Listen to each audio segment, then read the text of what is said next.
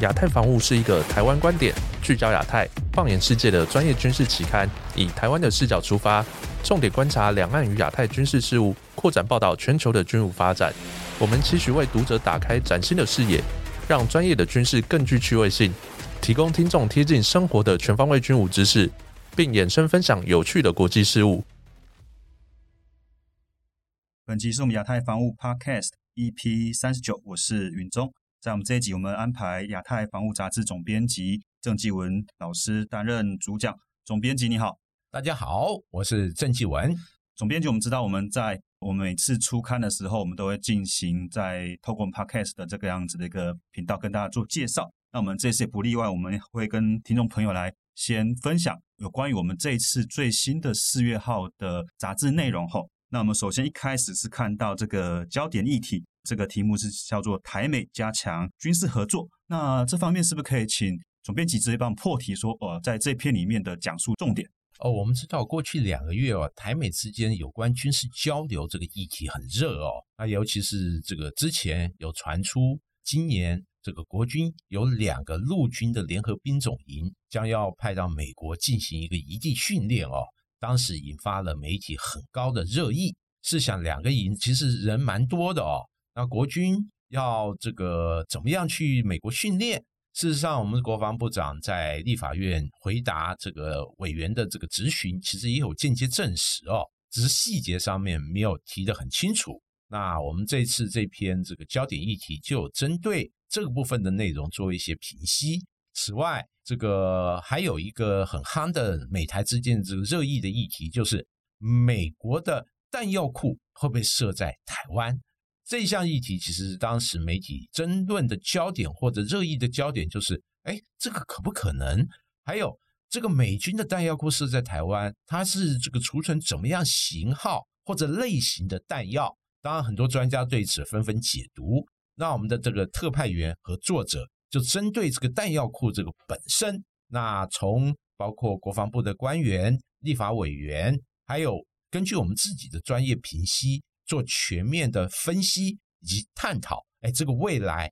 可能发展的走势。好的，那再来是进到特搜报告以及发烧话题的部分，那我们把这两个栏目一并的来做一个探讨。那么在特搜报告部分是台湾加速军用无人机的发展。那在发烧话里是国产无人机计划以及中科院公开新型无人机。那么如果听众朋友记忆犹新的话，我们在前面几集的节目当中，我们其实有邀请过我们的资深的军事观察家刘先生，有跟我们分析过有关于整个无人机的发展。那么非常有幸的，我们总编辑郑进武老师这次受邀到了中科院在台中的这样的一个研发中心去参观了无人机的发展的一个概况哈。那有第一手的。观察，那是不是可以请总编辑在这边跟听众朋友做个分享？哦，无人机这个部分哦，在国军目前的发展还是比较重视的，特别是这个二零二二年这个八月，哎，解放军对台实施这个围台军演，哎，我们大家发现，哇，这个无人机对于国军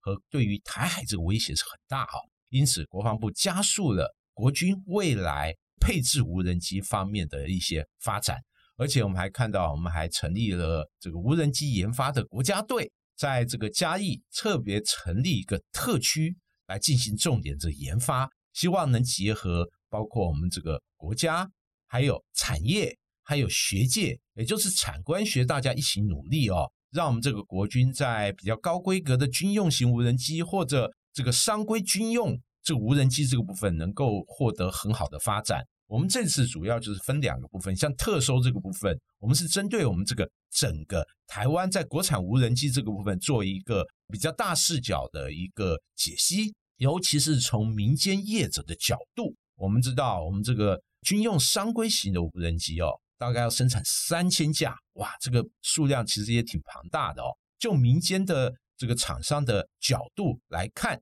就是这些这个飞机，这个分五大类型。未来怎么去分配，而概况有什么样的性能，其实我们都会在这个特搜里面做一个呃比较详细的报道。那另外，在这个中科院的军用型无人机这个部分，哎，这个中科院其实三月中旬的时候又邀媒体到这个航空研究所进行采访。那其实这个采访很特别，就是国防部在两个多月以内两度邀请媒体造访位于台中的航空研究所。那第二次造访其实很特别，就中科院展出了几款哎新研发的军用型军规的无人机，包括大家非常感兴趣而热议的像巡飞弹，那有人翻制为游荡弹药哦，这样的一个自杀型的这个无人机。国人首度从这次这个公开里面看到它的大概的实体和配备系统构成，那算是这个对于我们这个中科院研发无人机追赶世界这个潮流有一个新的认识。那另外还以建翔无人机这个载体为基础，发展出两型攻击用的这个无人机。那这次也是首度公开。那此外还发展出叫做这个红雀三型的这个可垂直。起降的这样的一个新型的这个小型无人机，这个无人机是第一次公开，外形全新设计。那对于国人来讲，从这三款三系列的无人机就了解到，我中科院它本身目前的能量，还有研发的整个重要的这个方向，还有大概具备什么样的性能，同时在台海防卫作战里面具备什么样，哎，对国军战力加成或增加的一些效果。那我们会在这个文章里面做全方位的评析。好的，那我们再进到我们的封面故事：新一代轻型战机国际争霸，展望世界新一代轻型战机市场竞争。那其实如果是居民朋友的话，我们可能比较多的关注点是在可能各国这些主力重型战机了哈。那可是我们知道，其实在轻型战机的一些研发或者它的整个发展也不容去忽视。那么特别是在过去一段时间，我们知道。一个 F A 五十的这样子一个轻型战机，它获得了呃马来西亚的一个订单哈。那么我们是不是从这个角度来切入，秦老师来跟我们讲论一下有关于新一代轻型战机它在整个目前的一个国际市场的一个发展？对，允中刚才讲的很好哦。事实上，在这个国际这个战机市场这个部分，大部分都关注于重型战机或者。具备高大上这种特征的，可能第五代、第六代战机，比如说像这个 F 二十二的后继型、全新一代新世代逆重战机 F 三十五，或者解放军的歼二十等等，这些属于重型战机。事实上，我们的了解，轻型战机在国际市场它也有一定的需求哦。毕竟，大部分的国家基于它国家的规模、国防的现况，还有资金水平，还有它的空军的整个规模等等。那其实重型战机对他来讲有一点过于超过他的需求。对于大部分国家来讲，其实轻型战机它本身不管在单价、操作成本，还有它的这个综合作战能力，其实就可以满足需求了。那我们这次就针对轻型战机这个目前国际的发展做一个完整的梳理，包括从韩国的 F A 五十，哇，近期可以说在国际轻型战机市场攻城略地呀。最新的案例就是马来西亚选择它，之前还有波兰，还有很多这个亚洲、欧洲等等国家，那采用了这个韩国的 F A 五十，哎，或者它的 T 五十精英系列修改过来的这个家族型的飞机。当然，我们除了这一型飞机以外，我们还会介绍像印度的光辉、中国大陆生产的像骁龙，还有这个 L 十五、这个猎鹰等等。我们对这几款这个机型，针对它本身的包括设计，它本身有什么技术特征，还有最新的研发状况，做完整的介绍。当然，我们这个篇文章其实作者他本身是资深的航空工业方面的专家，尤其是擅长于这个飞机设计，还有这个整体计划管理。对于相关飞机的这个介绍，其实它更为深入这个工业，还有整个体系，包括研发、制造等等环节。那除了介绍这几款飞机以外，也大概对比了像我国航空工业那目前的现况，那还有就是与各国相比，在最新的飞机发展上呈现出什么样的优劣或者不足。特别是我们非常清楚。我们台湾这个以 IDF 双座机为基础，后来研发出永鹰高教机。那这样的状况对比主要国家的飞机，它有什么不一样的地方？哎，我想我在这边先卖个关子哦。这篇文章哎介绍的点很多，也希望大家通过这篇文章的仔细阅读，我相信可以获得更好对于全世界轻型战机目前的现况有更清楚的了解。是的，那我们再进到我们的专题策划的部分。那我们知道，俄乌战争从去年的二月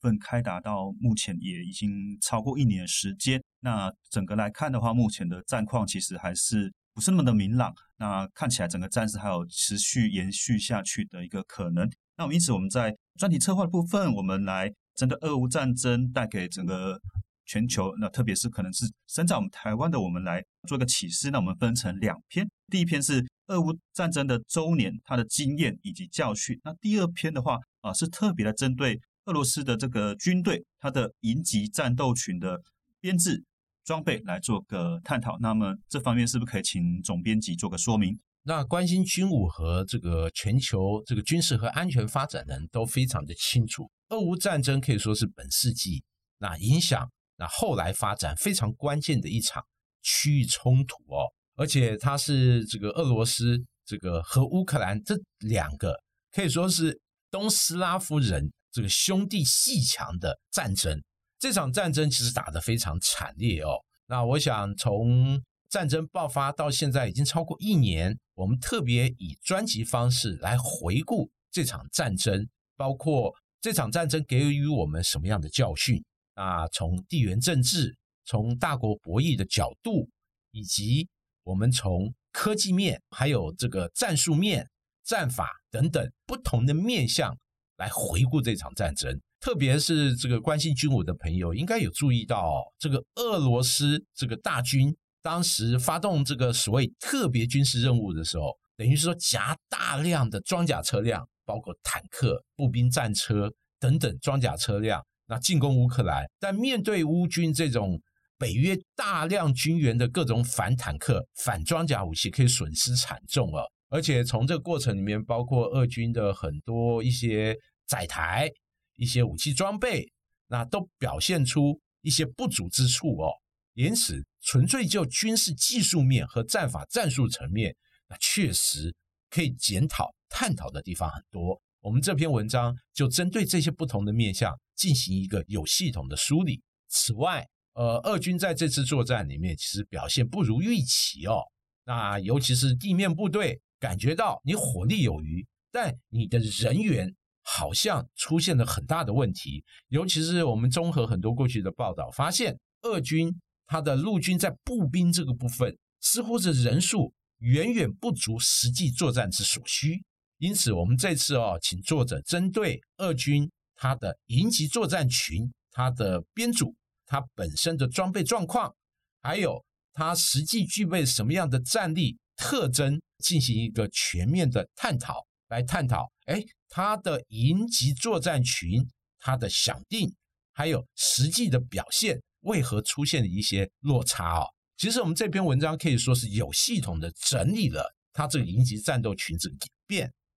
它演变的这个溯源可以追溯到这个前苏联时期。那时候，这个入侵阿富汗战争，当时苏军对于他部队的一些改编，以及前苏联解体后，俄罗斯承袭苏联陆军如何进行一个重整，乃至于这个绍伊古接任俄罗斯国防部长以后，他又进行什么样的军改？哎，他一系列的脉络，对于喜欢研究军事编装的人来讲，我认为这是很有吸引力一篇文章，也希望大家好好。这阅读这篇文章。好的，那我们再继续进到我们台海军情的部分哦。那在台海军情部分的话啊，它的内容相当的丰富啊，总计有四篇了哈。那我们呃，因为整个节目的关系，我们挑了第一篇是国军气球作战秘辛的内容，跟大家做分享。那其实讲到这边，其实马上会让大家联想到，在前一阵子，也就是二月份的时候，中美因为这个空飘气球或者这空飘间谍气球的事情。发生了很大的局域，那甚至于有一些，甚至于双方到目前的话来看的话，不仅让当时呢国务卿布林肯推迟了访问北京的行程，那甚至于双方在后续的这个慕尼黑安全会议上面的时候，对话也是各执一词了哈。那我们看到的话，那这方面的话，我们看到这边国军气球作战秘辛，我想是不是透过总编辑的介绍，待会我想应该有很多很有趣的一个内容。呃，就像允中讲的，我们这个制作这篇文章主要的发想，就是以这个二月初的时候，中美之间因为气球问题所引发的一系列风波。当然，我们在这杂志的破题里面有特别在讲到了，哎，这起事件。那当然，这只是破题而已哦。我们这篇文章主要是讲国军那此前在使用气球这个用于作战这个部分过去的一个发展历史。当然，气球本身限于它的综合性能，它不可能像传统飞机一样具备很强的作战能力。但是哦，它在新战这个层面，特别是政治作战层面，其实它向来占有重要的地位。特别是稍有年纪的人哦，依稀都还记得，两岸在这个一九五零六零年代、七零年代这紧张对峙的时候，两岸这互相这个空飘气球啊。哎，像这个纪文小时候，我就记得我捡到过空飘的一些宣传品，哎，上面有一些印刷的一些文宣品，有时候还会捡到一些可能吃的、用的一些小东西。事实上，国军也会空飘类似的东西，那到大陆哦，这已经形成当时两岸之间军事互动一个很重要的环节，就是相互进行空飘气球的心理战。在这个部分，我们这篇文章就会针对这些相关的秘辛做一些介绍。尤其是为了执行这种空飘气球作业，国军还专门筹设了空飘气球的工厂，对于这些空飘物资也有这个军工厂进行相关的生产哦。此外，我们对气球的运用当然远远不只是空飘气球而已。那之前像空军也有研究过。如何运用气球？上面加装像一些电子设备，包括用于干扰、用于接收一些电子讯号等等。那广泛的用途的这种气球装备，当时有做过很专业的研究和分析。只不过后来限于一些技术的关系，它没有持续深化它的发展。对一些种种这些历史，我们这篇文章都有深入的介绍。当然，除了这些以外，我们在这个文章里面附带提到了，像两岸之间对于气球相关的这个运用，尤其是解放军这几年，其实它是没有放缓对于气球装备的研发。我们在这个历届的珠海航展里面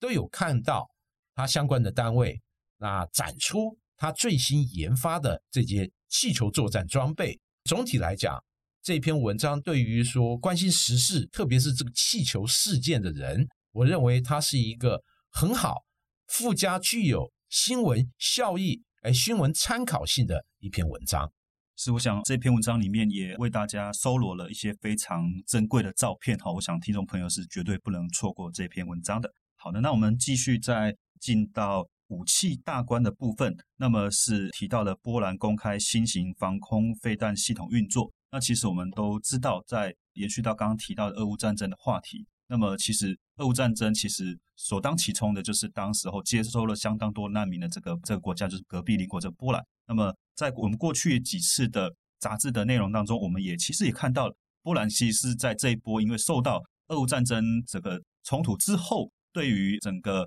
自己的国防整个改革发展最呃锐利发展的一个。欧洲国家哈，那我想这部分话是不是请这种编辑再为大家做个分享？其实允中讲的很对哦，波兰这过去一年以来，他在军事的动作和军事的一些这个建军作为来讲，算是欧洲国家最积极的。那为什么呢？其实打开地图，大家就豁然了解到，因为他就在这个乌克兰旁边哦，他这个很深刻感受到这场战争对他带来的这个威胁哦。因此，我们看到波兰政府花了很大的资金用于强化它的军队，包括军队的规模倍增，还有这个采购和自制大批的先进武器。那像这个波兰国防部，事实上在这个整个二月中到三月，它就在防空系统这个部分，它公开了新的运作状况。那包括这个从美国接收的爱国者三反导系统，以及。波兰和这个欧洲国家合作研制的野战防空系统，那波兰国防部特别安排这两套系统，分别在不同时间于华沙这个周边的机场进行一个相关的这个对大众的公开展示，那展示他们目前接收的一个状况啊，我认为这是比较特别的。那我们在这期针对这个部分又进行一个重点的介绍。和以往我认为是有共同的脉络，就是通过这一系列的介绍、短片的介绍，让大家了解到这个整个俄乌战争的外溢效应，波兰如何面对这场战争，以及它本身的相关建军的动态的发展。好的，那我们最后进到防务快门这个栏目，呃，是提到了中国、俄罗斯、南非一个联合的海上的一个军事演习。那么这部分是不是请总编辑再为大家做个剖析？这次这个联合演习很特别哦，因为它进行的时间是二月十七日到二月二十七。我们看这个时间就会莞尔一笑，就是它跨越了俄乌战争爆发一周年的时间哦。那这场演习叫做代号。莫西的联合演习，所谓的莫西是取自南非当地的这个语言，叫做兹瓦诺语，它的这个中文意思是淹没的意思哦。这个演习是它同系列的第二场演习。那这场演习其实因为进行的时机比较敏感，在国际间那当时曾经引发高度的关注，特别是时间横跨了俄乌战争爆发一周年，国际间普遍质疑。这个中国大陆和南非，那借由与俄国的联合海军演习，是否代表你们支持俄国打这场战争？哎，因此国际上有很多不同的意见哦。那整体来讲，其实这次演习，呃，算是金砖国家框架内的演习。尤其是我们都了解金砖这个五国嘛，包括中、俄、南非、巴西还有印度，这次有其中三个国家参加演习，算是以金砖框架里面。进行一个军事和安全的交流和联合演训。那这场演习其实中俄也派出了不少军舰，尤其是这个解放军海军是派出了亚丁湾护航编队刚结束任务的这个编队参加他的这个演习。那俄罗斯派遣了他最新的护卫舰参加这个演习。那在演习举行之前，其实俄罗斯有对外宣称，我们在演习中要发射。锆石、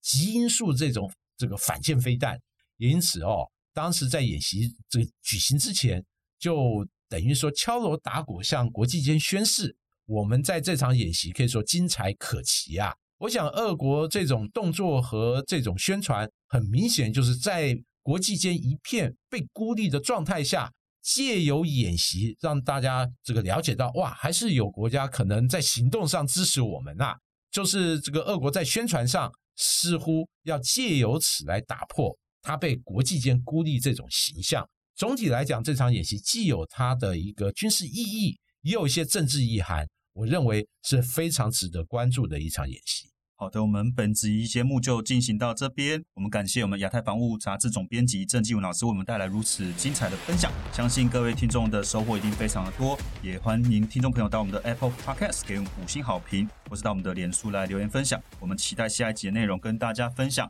拜拜，再见。